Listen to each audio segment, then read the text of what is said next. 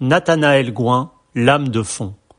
Redonner vie à des partitions injustement oubliées, sortir un compositeur de l'étiquette restrictive dont on l'a affublé, le liste macabre de Nathanaël Gouin avait permis de prouver à ceux qui en doutaient que réduire le magicien hongrois au seul rôle de virtuose serait faire fi de toute la dimension poétique comme du registre introspectif de son œuvre. Après l'univers de la grande faucheuse, c'est sur les chemins des années de pèlerinage que le jeune pianiste se proposait de nous transporter pour un récital parisien Salgavo, plein de belles promesses. Pour une raison sanitaire dont on se serait volontiers passé, nous devrons donc patienter avant d'embarquer en sa compagnie pour ce merveilleux voyage musical tout autant que spirituel. Une interview signée Agent d'entretien.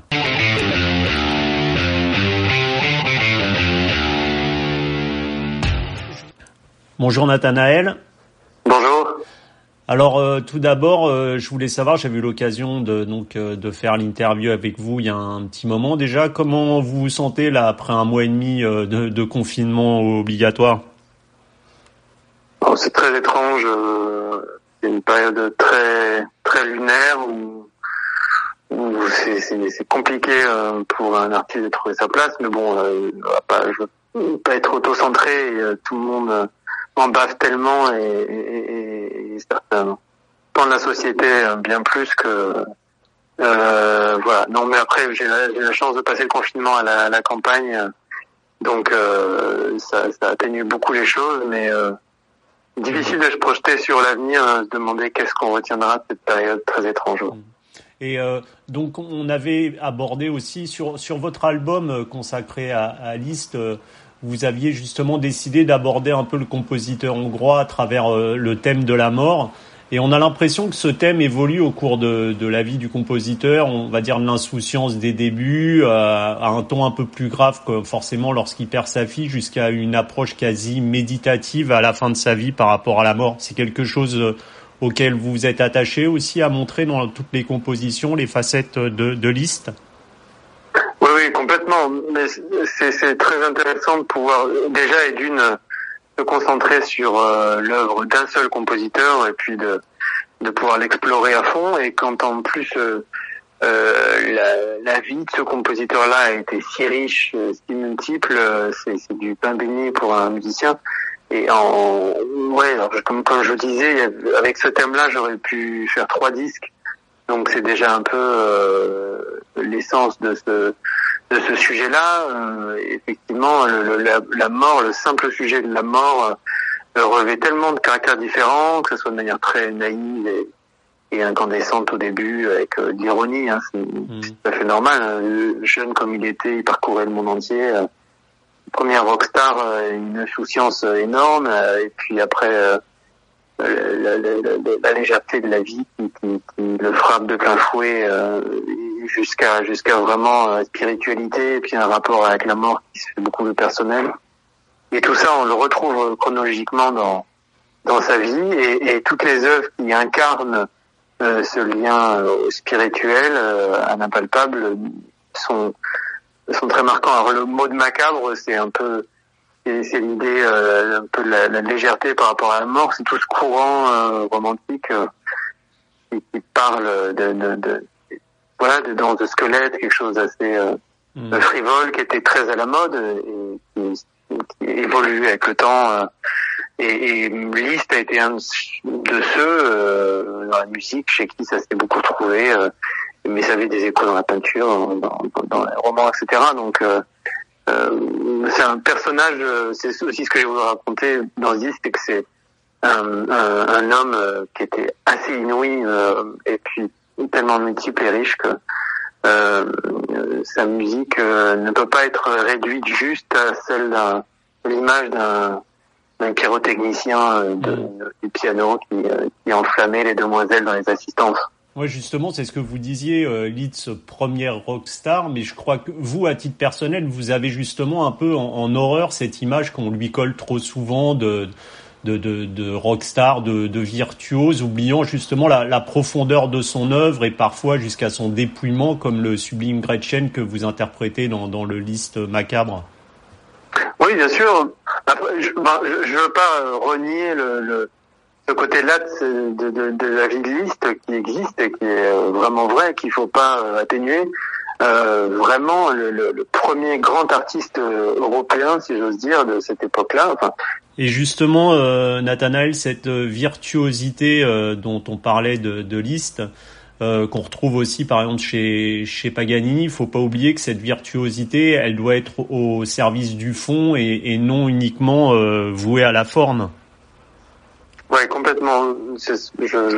J'adhère beaucoup à, cela. C'est un peu comme des enluminures qui viendraient sublimer euh, une, idée musicale euh, euh, mais ça doit pas être au détriment de, de, de là. Donc, euh, chez, chez Liszt, il y a une volonté de, euh, quelque chose qui, qui, qui, éclate, qui se sublime lui-même, etc. Euh, mais résumer juste sa musique pianistique à, à un feu incandescent d'octave et de, de gamme euh, chose très technique, très difficile, euh, c'est omettre toute cette science de l'harmonie, du rythme, même de l'orchestration qu'il avait. Euh, et, et, euh, et c'est, on retrouve, et c'est pour ça que beaucoup de gens sont décontenancés par euh, par les œuvres de la fin de sa vie, euh, comme si on disait, bah, tiens, Liszt est capable de faire ça, mais oui, évidemment. Et, que ça soit, je, suggère la, la Lucubre Gondole, les des nuages gris, des œuvres comme ça qui sont dans n'importe quel blind test. Euh, je pense que pas grand monde, à part un, un avisé, euh, peut savoir que c'est du Liszt. Mm. Et euh, ce côté pluriel chez Liszt, moi, me plaît beaucoup. Et, et, et voilà, il a, il a, tout à fait été euh, un, pendant une dizaine d'années une rockstar à écumer toutes les salles d'Europe. Mais ensuite de ça, il est devenu un grand professeur il a toujours composé énormément. Enfin, la, la, densité de sa vie est énorme. Oui, telle la baseline du, du site Agent Entretien, je crois que vous aimez bien balayer les idées reçues et sortir des sentiers battus, comme le prouve cette euh, Mephisto Valse numéro 2, peut-être un peu moins connue. Euh, quand on sait euh, que dans le registre classique sont souvent les mêmes œuvres qui sont qui tournent en boucle, c'est ça doit être intéressant justement pour un musicien comme vous d'aller à la recherche de trésors oubliés. Euh, ah oui, oui, l'intéressant c'est le mot et je, je m'en suis toujours fait euh, avec tous les, les, maîtres que j'ai pu euh, côtoyer un, devoir, mais bon, chacun fait comme il, sent. Euh, évidemment, on a on a la chance. Le répertoire du, du piano, c'est un et sans fin, personne n'a jamais réussi à tout explorer. Même, je pense que juste tout lire, toutes les œuvres pour piano, ça serait n'aurait pas assez d'une vie. Donc, euh, mais, mais euh, juste voir cette partie euh, visible de, de l'iceberg qui est incroyable, hein, évidemment, avec des œuvres qui ont mérité leur célébrité, mais on se doit de, de fouiller un peu et, et, et, dans des programmes de, de mettre des œuvres très connues, euh, s'il y a la demande, avec des œuvres qui sont beaucoup moins et de faire découvrir. Et, et, et c'est tout ça, et, et c'est comme pour beaucoup d'autres choses, comme dans beaucoup d'autres arts euh, il y a beaucoup d'effets de mode. Euh, quand on se rend compte qu'il y a 50 ans, les sonates de Schubert étaient quasiment pas jouées du tout. Euh, ça, ça en rend humble sur le côté. alors ça veut pas dire qu'à 50 ans, les gens étaient plus bêtes que maintenant. C'est juste que c'est juste qu'il y a des effets de mode, que, que tout d'un coup une interprétation ou deux ou trois qui se qui se contredisent sur la même œuvre vont apporter quelque chose de très riche. Et euh, bon, tout ça, je crois que on ne doit pas le faire en contrôle, en essayant de forcer les choses, mais on se doit de, de, de, jouer avec ce côté sentier battu, euh, d'être un coup de dent et un coup de ne pas l'être. Et, et Donc, euh, justement, vous, vous parliez de ces, ces effets de mode qui, qui touchent aussi hein, la, la, justement la musique classique. Et je crois que pour votre nouvel album, vous êtes attaqué aux, aux variations chromatiques de Bizet. Euh, qui ont été immortalisées entre autres par Glenn Gould. Euh, là encore, c'était une volonté de votre part de, de, sortir un peu du répertoire, disons, ce qu'on peut retrouver dans, les, dans, le, dans le répertoire de concours? Oui, oui, complètement, oui, oui bien sûr. Euh, après, c'est tout est une histoire de goût et, et euh, si, le, si le public euh, avec lequel on partage ces disques-là euh, euh, n'adhère pas à une œuvre auquel on adhère, si personne n'a raison ou tort là-dedans, c'est tellement subjectif que. mais on a un univers tout d'un coup. il se trouve qu'un compositeur ou une œuvre fait écho avec une période, on a envie de le partager, de, de graver ça. Et c'est c'est comme ça que tout doit se faire. Il n'y a pas de vérité là-dedans. Donc oui, que ce soit les, concours ou n'importe quel mode, de toute façon, ça doit pas imposer quelque chose de linéaire qui serait enfin je crois en tout cas euh, que, que une œuvre serait euh, réussie, une autre euh, pas réussie. Toute œuvre, je crois, de toute façon, a ses faiblesses et ses qualités. quand on est chez des gens comme Liszt et Bizet, euh, on ne peut pas se dire que Bizet aurait fait un des opéras qui est le plus joué au monde et qu'après sa musique pour piano est complètement mineure et qu'il n'y a rien à sauver. donc on, on, se doit d'aller mettre les doigts dessus et de de, de se rendre compte des différences, de voir pourquoi est-ce que telle est plus jouée, telle la moins, etc. Pourquoi est-ce qu'elle a été jouée à telle époque. Mm. Ça, c'est passionnant, et ça fait partie, de, je crois, de notre devoir, et on le fait chacun à notre manière, donc euh, voilà. Et, et avant cette, euh, ce, ce, ce confinement euh, obligatoire. Euh, vous aviez donc un, concert euh, prévu Salgavo euh, où vous deviez interpréter l'intégralité des années de pèlerinage de Liszt. Je voulais savoir si ce merveilleux voyage qu'a qu composé Liszt, en tant que musicien, on en sortait différent. Bah, c'est un voyage que j'aurais aimé faire, mais qui a été cruellement fauché la veille parce que euh, le, si je me souviens bien, le, le confinement a été déclaré euh, le surlendemain euh, de, de, de, du concert qui aurait dû se, se tenir à, à Paris. et la veille du concert, 24 heures après, le Premier ministre annonçait qu'il n'y avait pas de rassemblement de plus de personnes. Donc, Mais vous l'avez, vous l'aviez interprété, vous aviez eu la chance de l'interpréter ailleurs, oui. je crois quand même? Oui, bien sûr, bien sûr, bien sûr. Euh, oui, il ne s'agit pas de minorer euh, euh, concerts qui sont faits dans d'autres villes, euh, mais effectivement, euh, je l'ai fait plusieurs fois. Euh, d'ailleurs, une fois de manière très condensée, c'est-à-dire quasiment sans pause, en enchaînant les trois années. Alors c'est quasiment trois heures à la suite. et c'est, il y a une densité extraordinaire. C'est un, un, et on se demande toujours si, si, le public va pas être laissé sur le bas côté parce que faut faire attention à ce que ça soit pas un voyage égoïste où on laisse mmh. un peu tout le monde sur le bord de la route.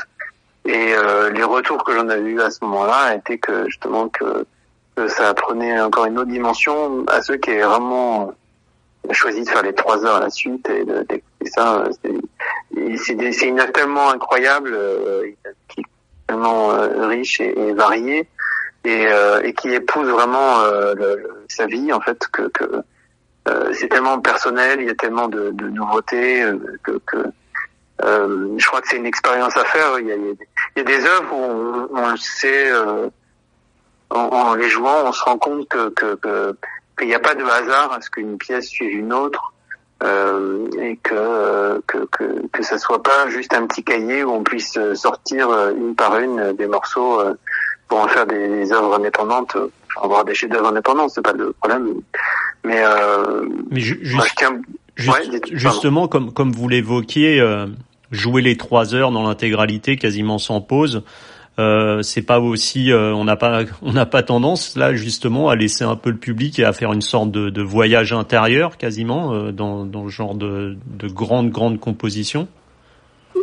Alors moi je vais pas répondre pour euh, pour le public et puis chacun, chacun le vivrait différemment, mais euh, je crois, j'ai la prétention de croire que, que, que c'est quelque chose d'assez euh, euh, inouï et unique de pouvoir euh, traverser des œuvres qui font deux trois heures et, et, de faire la démarche de le faire. Surtout, c'est mmh. pas de se dire tiens, je suis perdu dans cette rue, j'ai vu un concert.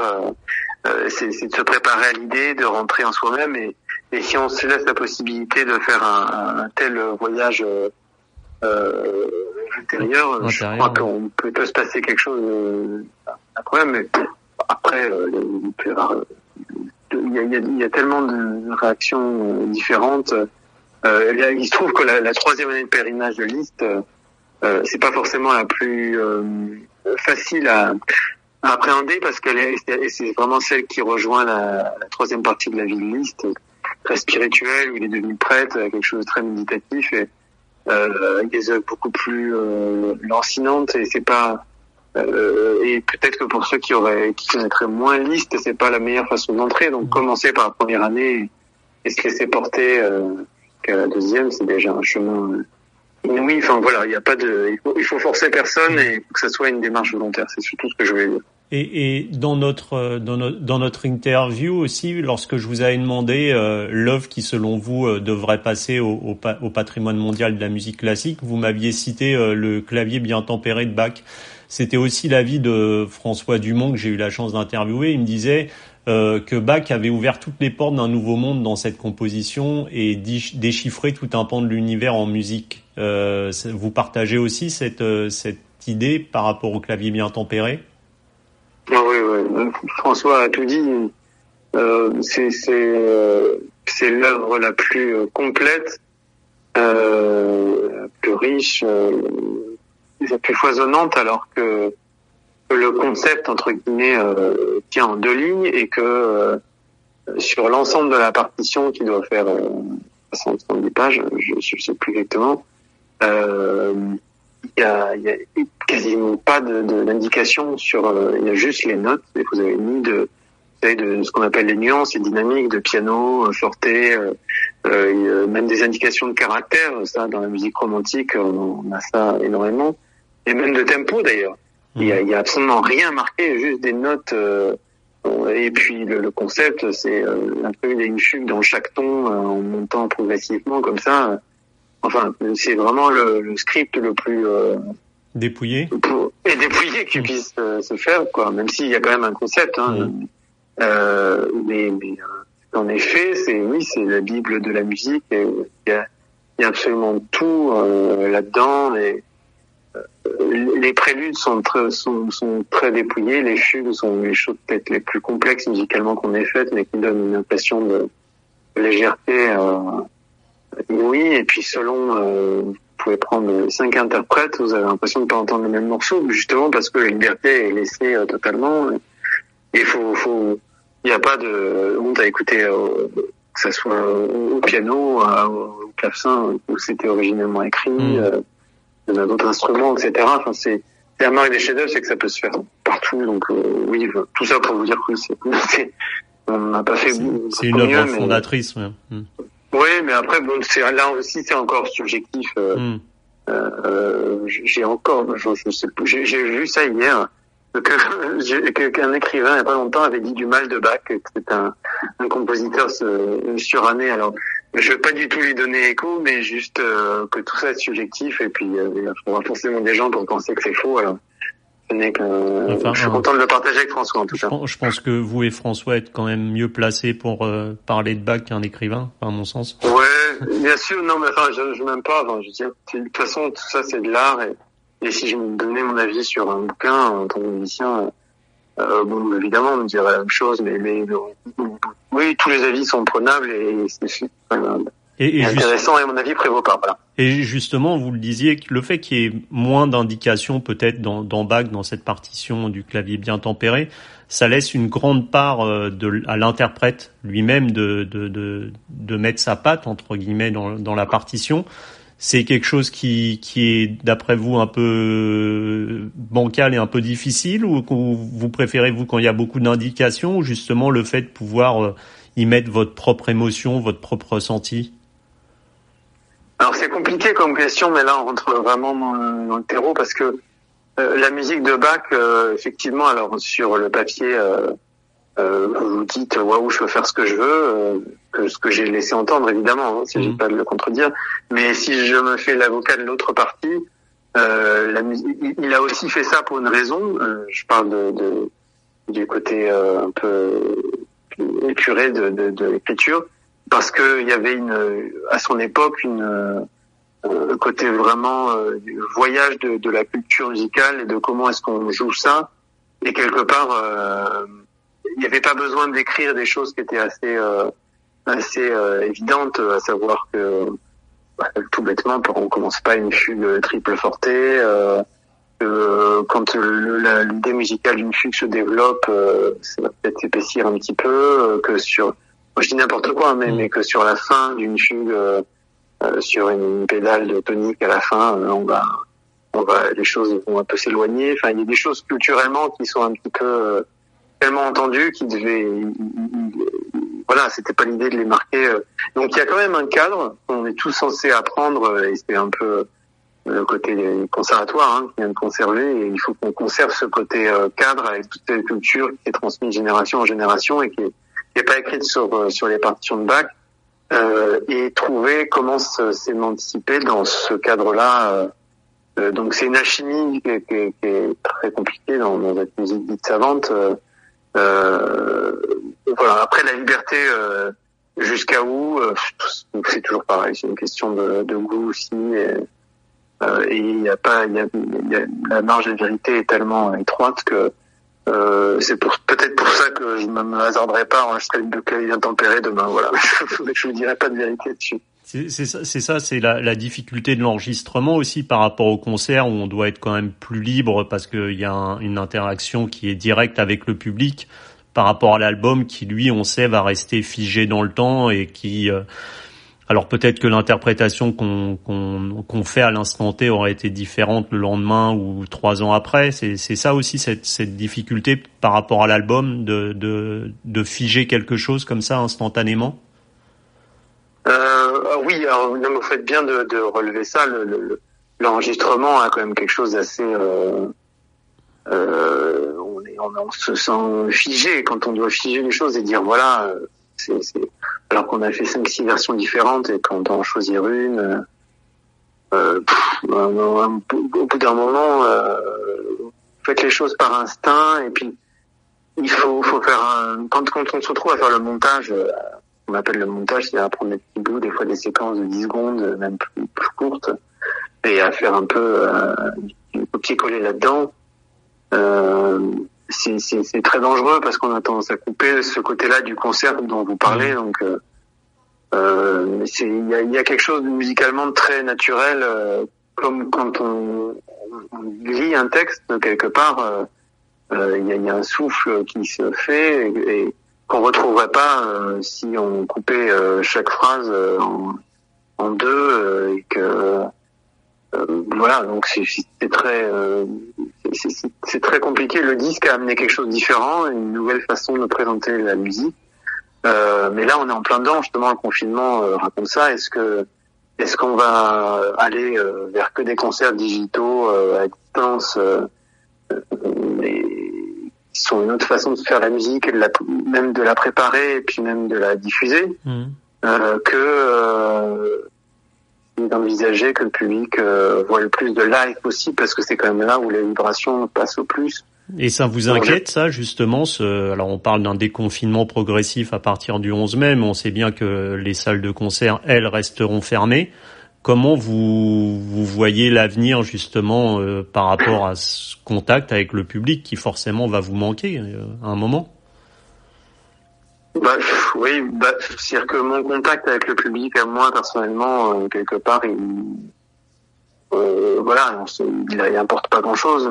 C'est plutôt là où je m'inquiète, c'est du, c'est du contact entre entre un public qui il ne voudrait pas satisfaire de consommer de la musique euh, sur les sur les zones de téléchargement ou sur YouTube et qui, qui voudrait euh, encore euh, sentir ce que c'est qu'un piano de concert mm. qui, qui, vibre de tout son. C'est quand même un piano de concert, c'est quand même 3 mètres avec des cordes qui font 3 mètres, tout ça qui vibre ensemble. Et, et, et tous les haut-parleurs ne sont pas destinés à rendre ça. Donc il y a quelque chose. moi, je, je, je souhaite à n'importe qui, euh, mais même pas en classique d'ailleurs, mais d'avoir la chance un jour euh, de, de, se retrouver à, aller à moins de 10 mètres d'un orchestre symphonique, euh, mais même pour aller écouter Le Seigneur des Anneaux, j'adore, ou même un concert avec un, une pop star qui jouerait avec un orchestre.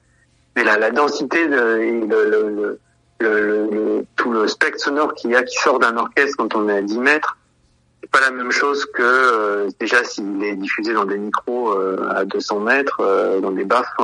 Hmm. Il, y a, quelque chose de, d'inouï. Donc, en plus, on a la chance depuis peu d'avoir une, une salle inouïe.